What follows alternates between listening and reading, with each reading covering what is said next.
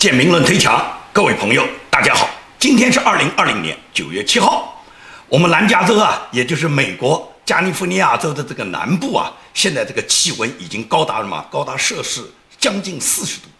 而昨天一天的这个气温呢，非常非常高，非常不巧的是，这么高的这个温度的情况下呢，我们家空调坏了，所以这个空调一坏，这种热量啊，实在是受不了。我今天呢是赶在一大早，那么气温还没有那么升高的时候，给大家呢做我今天的节目。但愿呢，今天不要因为气温高温呢影响我这一期节目。好，谈我们今天的节目。目前来讲呢，中美之间的对抗呢，可以讲叫嘛，叫渐进式。我在我曾经一期节目里面讲过，美国对中国的打击啊，它不是这种快刀斩乱麻，一刀呢就把所有的环切断，脱钩脱钩，它这个钩呢是一环一环的脱。为什么要这么去做呢？我相信主要是川普总统有两个考虑。第一个考虑，也就是说，如果现在立马的这个快刀斩乱麻，跟中国完全脱钩，到了哪怕断交，甚至是军事打击的地步呢，很可能影响他今年的大选，因为他的这种主张未必得到美国绝大部分选民的支持。同时呢，如果跟中国现在立马就进入了白热化，甚至进入战争状态呢，也未必呢，欧盟的那些国家呢，就是美国的盟友呢，都会支持川普总统。所以说呢，这是有很大的冒险性的。在川普总统大选未定，还剩两个月就要进行大选，这时候肯定是要稳住局面，而不宜于现在采取一个过激。过刺激的行动，因为这样有可能丢失选民对他的支持。如果不能够连任，你现在跟中国，比方说外交断交了，比方说军事打击了，那怎么延续啊？是不是这个军事打击一天就能结束，外交断交一天就能结束了，就立马全世界的局面就转变了？没有那么快的。所以我相信呢，也就是川普总统对中国做这种大手术，一下子开膛破腹，跟中国完全断交，这种可能性只能是放在。他下一个任期，所以说呢，这不会呢，就马上就开始快刀斩乱麻，这是我认为的第一个原因。第二个原因，也就是有大量的美企还在中国嘛，有大量的美国的企业、美国的资产和跟中国有千丝万缕联系的企业，在中国大陆和在中国香港，需要有一个足够的时间，才能把这些企业撤回来，才能把美国美元的财产把它拿回来，才能够对中国所有的金融把它清理干净以后，然后美国只要金融打击。断绝中国所有的这个美元结算，也就是把中国踢出美国的这个美元结算系统的话，基本上金融打击这一项，中共基本上就差不多就完了。然后美国再配以施以其他的打击手段，很快中共就是瓮中之鳖。所以说，我认为川普总统是一个渐进式。那么这种渐进式就变成了嘛，叫小摩擦不断，双方对抗的这种行为呢不断。这两天呢，中共呢他又宣布对美国几家新闻社的记者呢停发他们的记者签证。当然了，这几个呢不是停发，就是到期不再给你续签，就是谁到期谁就不签了。这样的话呢，美国呢就产生了几家新闻单位，这在美国都是有影响的。一个是美国有线电视新闻网，就是我们知道的 CNN，CNN 是左派最大的一个新闻网，对川普是最反对的。那么 CNN 的记者现在被中共停发了这个签证了，也就是到期签证不续签。还有呢，《华尔街日报》。另外呢，美国在中国呢还有一个很大的一个图片摄影社，叫盖蒂图片社。这三家新闻单位的记者呢，目前到期呢都不续签了。那么中共用这个方法就是刺激你 CNN 啊，你 CNN 如果拿不到中国的签证，显然你 CNN 认为不满是因为川普。停发了一部分中国记者在美国的签证嘛，然后就说中共反报复嘛，中共反复跟美国这几个停发记者签证的这个新闻单位讲，我们这个是反报复，也就是你美国先打击了我们中国在你们美国的新闻记者，这样他们就希望 CNN 这一类的新闻社，他们把这个账呢算到川普头上，回去呢对川普呢更加的报复，这就是中共的手段。所以说中共现在用这种方式呢去刺激美国这几家左派新闻单位呢，回去呢在美国呢挑起跟川普的是非。这是中共对美国新闻记者搞了一个到期不续签。那么中共他有这种动作，那美国对中共的这个渐进式打击也一步没有松。上一周就传出美国即将对中国最大的一个芯片企业叫中芯国际，对这个中芯国际呢，美国呢马上要把它列在黑名单上面，对它进行制裁。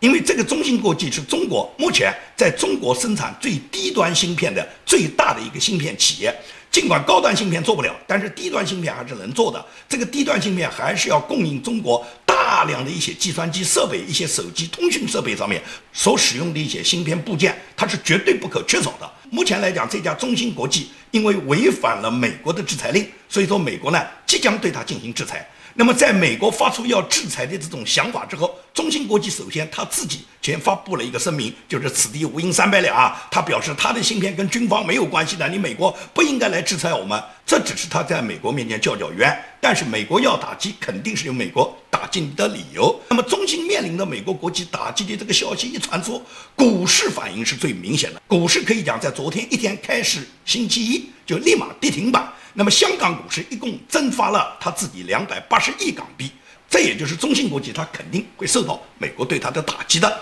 这就是因为中美双方呢现在都拉锯战开始呢，也就是你制裁我一下，我制裁你一下，那么制裁最后摩擦最后就擦枪走火了，就升级了，升级到一定的阶段，那么中美之间就不简简单单是冷战对抗了。因为目前这个状态下还恢复到二战之后美苏之间那种冷战状态，而且冷战一下子持续几十年，这种可能性很少了。中美之间现在它不是一个简单的冷战，中美之间爆发热战的可能性都有。即使是没有热战，现在美国也不会采取像过去对苏联长期的几十年的冷战状态以后才结束苏联。现在我认为结束中共。在美国，在川普总统下一个任期就可以做得到。目前来讲，川普总统呢，他只是渐进式对中国打击，而这种打击的过程中，川普总统他仅仅是他自己在口头发言中，在经常记者采访中，他表达对中国严重的不满，对习近平严重的不满。但具体的措施呢，川普不提出，由国务院由蓬佩奥和川普总统他自己几个白宫顾问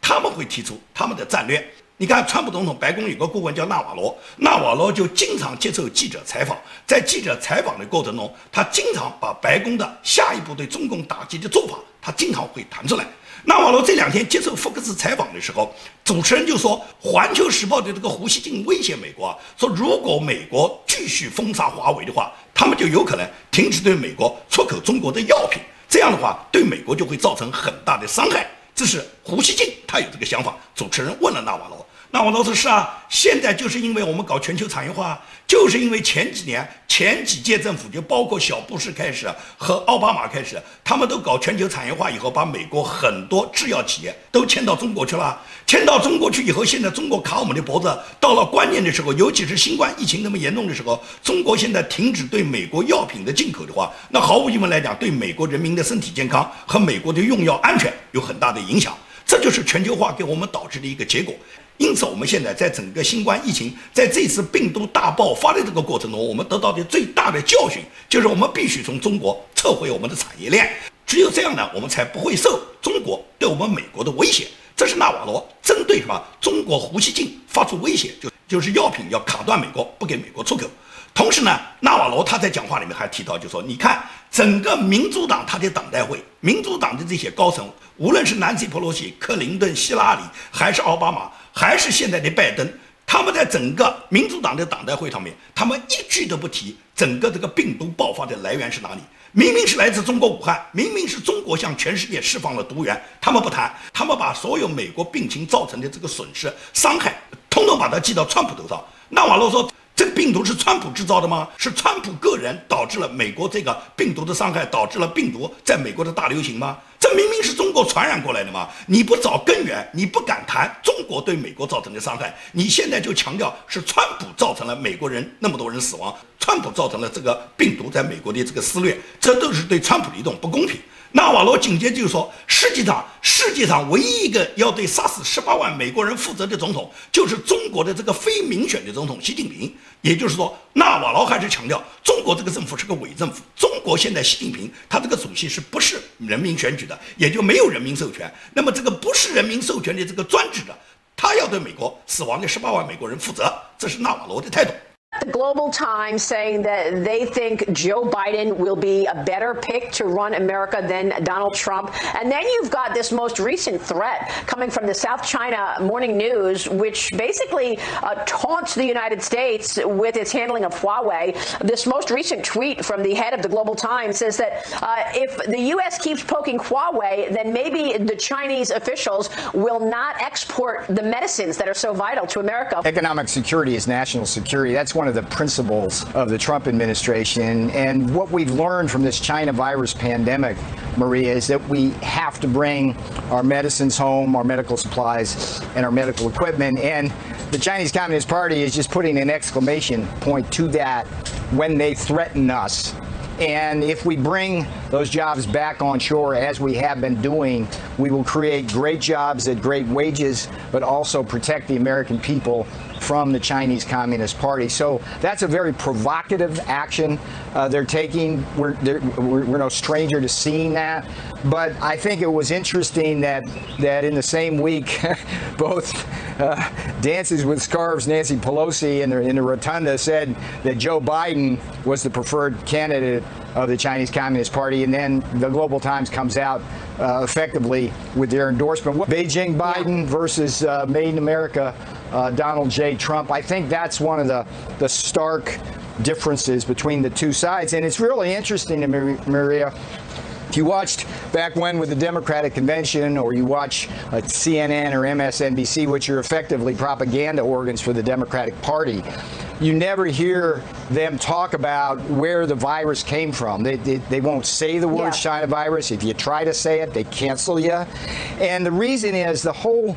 Biden Democratic Party strategy is, is it's a dangerous one for them and for us because it's predicated on being able to blame Donald J. Trump for the pandemic. And my view is the only president in the world is responsible for killing over 180,000 Americans, putting 40 million Americans out of work and costing us trillions of dollars, is the unelected president of the Chinese Communist Party in China, Xi Jinping. 那么你从纳瓦罗的谈话里面，你就可以很清楚的判别，美国现在实际上是非常明白，中国给美国输出了大量的瘟疫，而且中国因为全球化控制了很多制药企业以后，他们在准备通过制药不向美国出口的这个方面，然后卡断美国的医药来源，也就是通过这个扩大了美国的疫情，造成了美国人的死亡。那么这笔账肯定要跟中国算，什么时候算？你别着急，川普总统一旦连任。在他连任期里面，他百分之百会提出对中共制裁清算的方案，而这个制裁清算的方案绝不简简单单是让中共拿点钱，因为结束中国共产党就可以结束一切罪恶的根源。这个我相信，川普总统绝对有这个考虑。你从川普的幕僚他的讲话里面就可以看出来。美国国安顾问奥布莱恩他在上一个礼拜发表讲话就说，美国这四十年来就是跟中共建交这四十年来最大的失败就是对中国的错误认识。这个错误认识在于，美国一直认为能够把中国拉入国际社会大家庭，在商品经济不断丰富和发展的过程中，中国可以改善它的民主，同时中国共产党可以从过去的独裁专制走向民主化。这是美国一直是这么认为的。美国人认为中国人有钱了，有钱以后自然就会追求民主嘛。同时，实际上四十年下来，我们看到中国是有钱了。但是有钱以后，不但没有追求民主，反而在专制的道路上越走越远了。利用全球化，他们赚取了大量的外汇以后，然后他们捆绑了中国的中产阶层，中产阶层维护的中国的这个专制体制，然后中共用这个专制体制压榨他们本国的十几亿老百姓，在老百姓头上获取的这个血汗，获得了大把的银子以后，他他们再到国际社会怎么样，大把的送给那些贫穷的国家，拉拢那些贫穷的国家跟他们站队，然后对抗美国和以美国为首的自由世界。这就是中共，他现在这四十年来。跟美国的战略，而这个战略中，美国对中国是严重的误判，这种误判就导致了美国今天付出了惨重的代价。而中共他打的人类命运共同体，用什么“一带一路”二零二五的方式，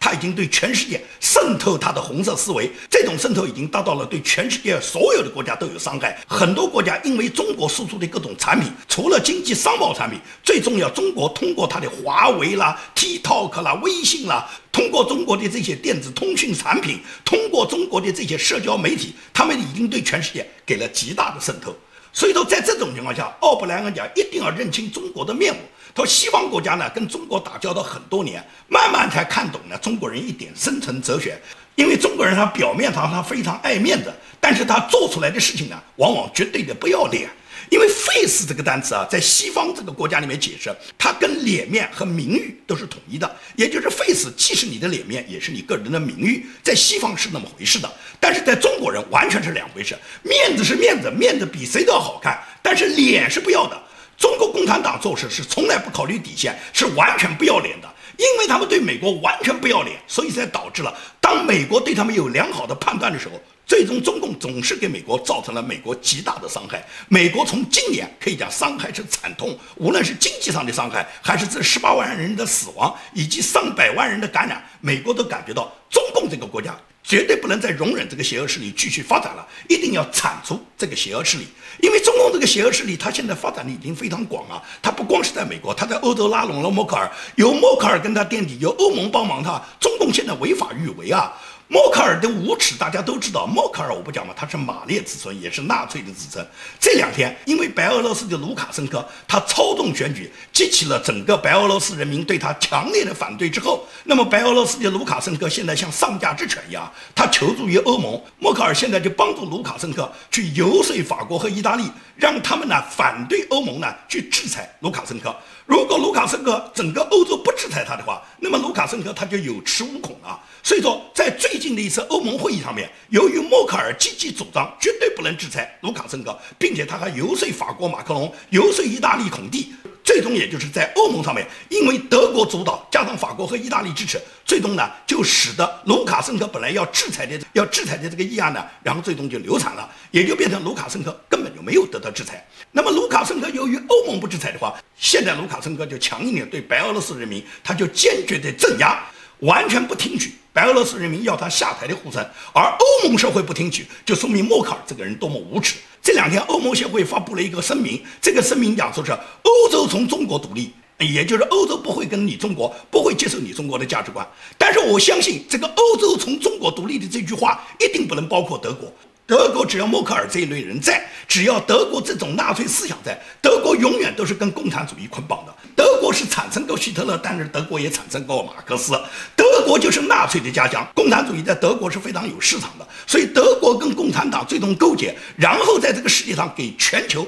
造成祸患。最终你看，欧洲就是德国，亚洲就是中国，这是百分之百的。欧盟就是德国一直在主控的。所以说，为什么英国要退出欧盟？因为英国在欧盟过程中就发觉这个欧盟它完全是在违背人类的价值观嘛，包括默克尔主导的把大量的中东的那些穆斯林全部弄到欧洲来，最终进入了欧洲各个国家，给欧洲很多国家都带来了巨大的伤害嘛。现在这个欧洲都是阿拉伯人，所以说现在不是阿拉伯，现在是欧拉伯。在整个欧洲，由于默克尔主导下，现在已经违背了人类的价值观嘛。这就是英国为什么要退出嘛。那么英国退出了，你觉得这些传统的欧洲的这些保守主义国家他们会不退出吗？最终就留着德国你一个人玩，德国你就用纳粹的方法跟共产主义结合，跟俄罗斯普京结合，跟中共结合，跟习近平结合。所以说欧洲呢，由于德国主导以后，欧盟已经在民主的道路上已经走得非常远了，可以讲欧盟我觉得应该解散了。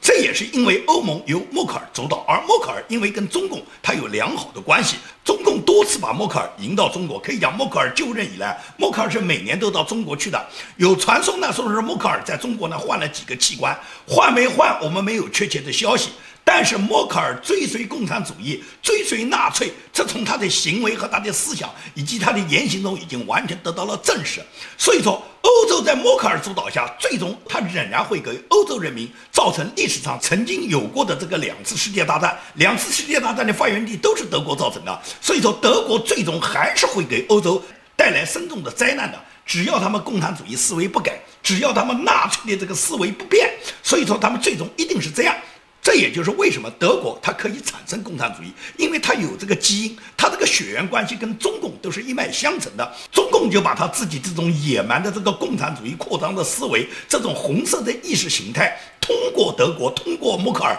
然后把它散布到欧洲去。这是中共呢，他扶持拉拢欧洲的这么一部分。他对美国、对加拿大、对澳洲，中共它渗透的这个意识形态，它一步没有松过。对台湾也是这样。台湾这两天在召开中国国民党的大会，这个大会讨论的主要议题是什么呢？是因为呢，中共每年都会召开一个什么海峡两岸大会。这个海峡两岸大会过去国民党都是主导，也就是国民党参加中国这个海峡两岸大会都来几千个代表啊，从台湾组织几千人来参加，他们参加无非就是跟中共勾兑哇。今年。海峡两岸大会仍然还要召开，那么台湾政府就是台湾现在执政的民进党政府，是提醒国民党的高层，让他们考虑这个海峡两岸大会你们能不能去？如果你们去的话，有可能违反台湾的国安法的，因为共产党现在拉拢国民党的这些高层来参加这个海峡两岸大会，就是对台湾渗透，就是对台湾进行红色恐怖的威胁。中共拉拢国民党，就是对台湾两千三百万人民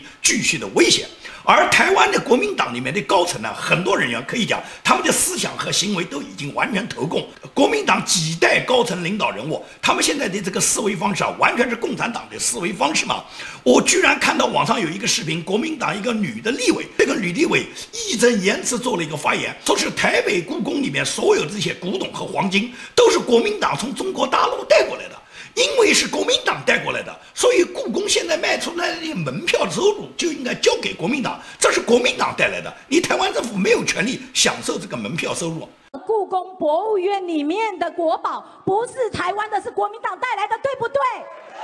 没有争议性的东西，请中央站出来，带领着我们大家好好的跟他演一番，把这故宫博物院的宝物要回来。只要我们抗争。从此，故宫把博物院的门票收入归给我们国民党，我们就有收入来源了，对不对？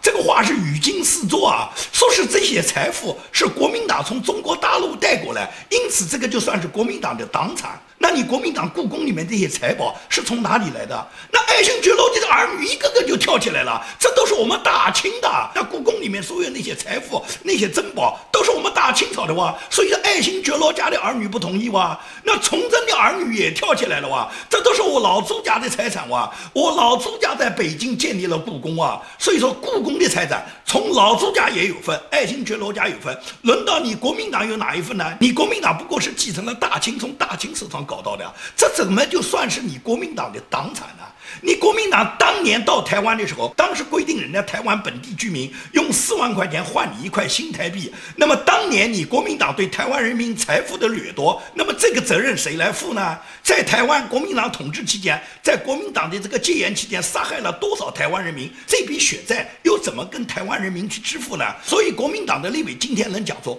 从故宫带过来的这一部分珍宝，这个珍宝就算是国民党的党产。这种这种境界、这种胸怀和讲这种话，他的这个水平让我直接怀疑，国民党的这些新培养的这些立委是不是民主台湾里面其中的一份子啊？怎么这个语言跟共产党那么像呢？民主的台湾会诞生这样国民党的立委吗？所以说呢，这是中共对台湾统战的结果。中共对台湾的统战，首先是从国民党入手，因为中共觉得国民党是最好对付的。国民党是既吃不记打的。这么多年来，近百年来跟共产党斗争的历史，国民党吃了共产党无数次亏。到了一百年之后，国民党的后代，你们对得起孙中山，对得起国民党的先贤吗？对得起国民党那么多跟共产党浴血奋战，最终倒在战场上，为国家为民族奉献他们生命和鲜血的那些国民党的先贤吗？我真不知道现在的这个国民党的这些年轻的这些立委，他们是怎么想的。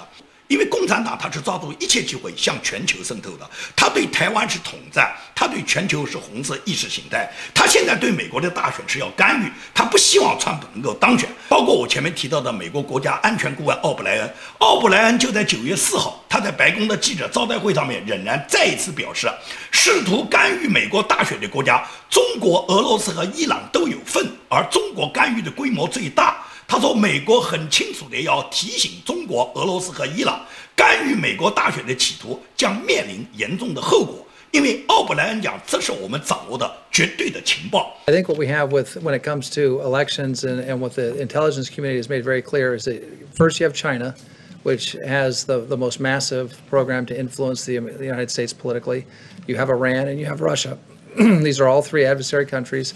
uh, that are seeking to disrupt our elections. Some of them prefer Biden. Uh, some people say some of them prefer, prefer the president. Uh, my position is it doesn't matter what these countries want, that any country that attempts to, to interfere with free and fair elections in the United States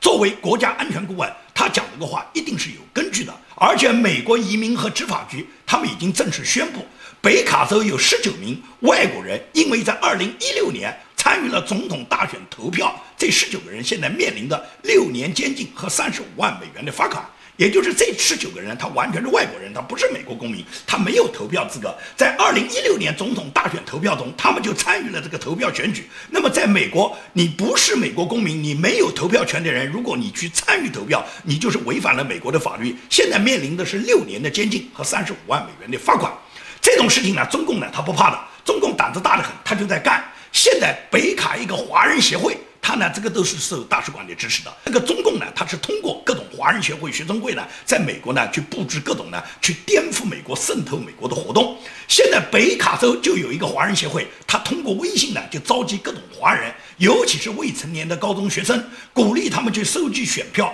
用四百美元作为这个诱惑，也就是说，四百美元给你，你要收集到三十张选票，然后就奖励给你。他用四百美元作为诱惑，诱惑那些年轻的高中生，这些都是未成年人啊，让他们去收集选票。不管你这个选票收集来，你是投拜登的还是投川普的，当然了，中共肯定是希望这些选票收集过来都是选拜登的了。那么，如果这些未成年的高中生他们收集了这些选票被美国抓住的话，他们面临的是什么？他们面临的就是，如果是公民，他们会被坐牢，而且就毁了这个孩子的一辈子；如果是非公民，非公民坐完牢了以后还要驱逐。驱逐回到中国大陆以后，你不要以为共产党就放过你，共产党说不准把你还要送到那个什么劳改集中营里面去洗脑。这就是如果美国的孩子做这种事。绝对是对这个孩子本身有伤害的，但是华人协会就在微信里面不断地去散布这种信息，很多懂法律的已经在美国入籍的、了解美国这部分法律的华人民众，就去告诉那些微信的传播者，告诉你你是成年人，你不懂这个里面的利害关系吗？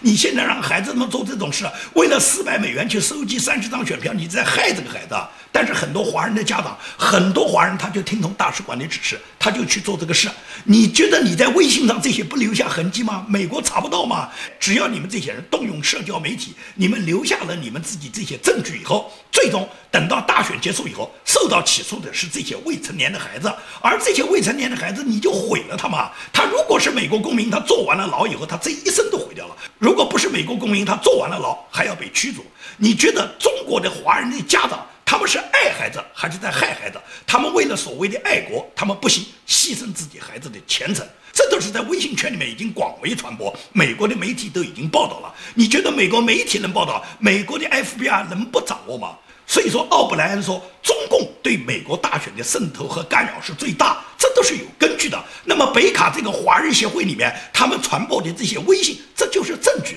这就是奥布莱恩讲中国对美国大选干预最大的一个铁证，所以到了最后，所有为共产党做事的这些人，你们最终都要付出你们自己的代价，你要考虑考虑，你值不值得？好，今天的节目就跟大家做到这里，谢谢大家。